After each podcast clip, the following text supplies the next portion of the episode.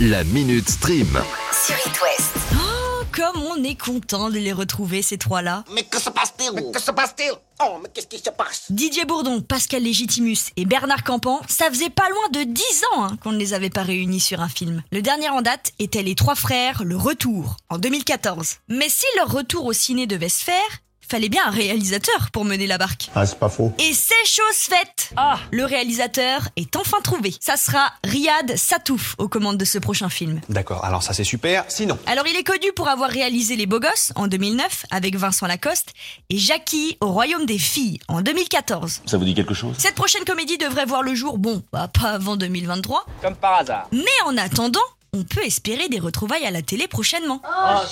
Et non, c'est 8. Arrêtez de repartager le même best-of chaque année pendant l'été. Oh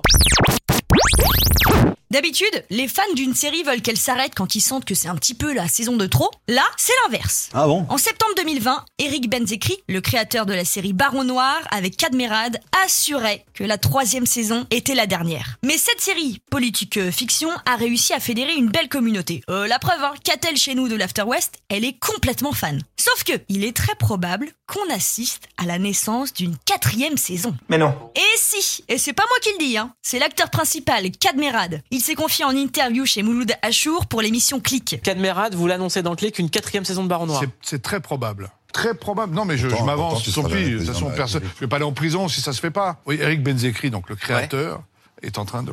Et vous avez lu un peu des épisodes vous avez Ah lu non, des- j'ai rien lu encore. Rien lu? J'ai rien lu. Mais il y, a une- il y a une envie, une intention. Quatrième saison. Le gars, il a balancé l'info comme ça, en espérant que la déception ne soit pas trop énorme si la promesse n'est pas tenue. Ah mais j'espère bien, Thérèse, j'espère bien. Vous vous souvenez de vos après-midi de congé passés devant euh, France 4 pour regarder une saison au zoo Bon, pff, pas vraiment. Mais si, c'était cette émission qui avait mis un coup de projecteur sur le zoo de la Flèche. Après 14 saisons, France 4 a décidé d'arrêter la série. Mais, tel un Félix, elle renaît de ses cendres. Oh, que c'est beau Non, une saison au zoo ne va pas revenir à la télé. Par contre, le programme arrive sur YouTube. Et en plus de ça, on n'est pas sûr de la rediff. Hein. Ah non, non, non. Ce seront de nouveaux épisodes d'une durée de 12 à 15 minutes qui seront diffusés sur YouTube. Oh, c'est génial Les premiers épisodes seront mis en ligne la semaine prochaine. Comme les cygnes chanteurs, les flamants roses et autres oiseaux, une saison au zoo a tout simplement migré vers de nouveaux horizons. Très très poétique, je ne connaissais pas toutes ces expressions. Et rebelote, on va refaire le compte. Danse avec les stars, qui veut gagner des millions, plan C, Mask Singer, La Grande Incruste, Une famille en or, Welcome Back, et alors? Et pour finir, le petit dernier, Stéréo Club. Voici toutes les émissions que Camille Combal a animées ou va animer. Ça fait beaucoup là, non? Parlons-en de ce petit dernier, Stéréo Club, dont la première est prévue ce soir. Le principe est simple, c'est un karaoké géant. En même temps, Stéréo Club, bon bah, c'était soit le nom d'une vieille boîte de nuit, soit le nom d'un magasin qui vend des câbles HDMI, soit le nom d'une nouvelle émission de Camille Combal. On pouvait pas se planter. Le jeu est une adaptation de That's My Jam, présenté par Jimmy Fallon sur la NBC. Et le but, c'est que trois binômes de deux stars s'affrontent au cours de plusieurs battles. Un blind test, une battle où il faut être le premier à chanter la suite d'un morceau, bref. En tout et pour tout, le binôme qui remporte la finale pourra avoir jusqu'à 15 000 euros qu'il reversera à une asso. C'est super mignon. Concept vu, revu et re-revu, mais il y a une bonne action derrière. Rendez-vous donc ce soir sur TF1 à 21h pour vous faire une idée. On en parle depuis mardi sur It West, c'est la 75e édition du Festival de Cannes en ce moment.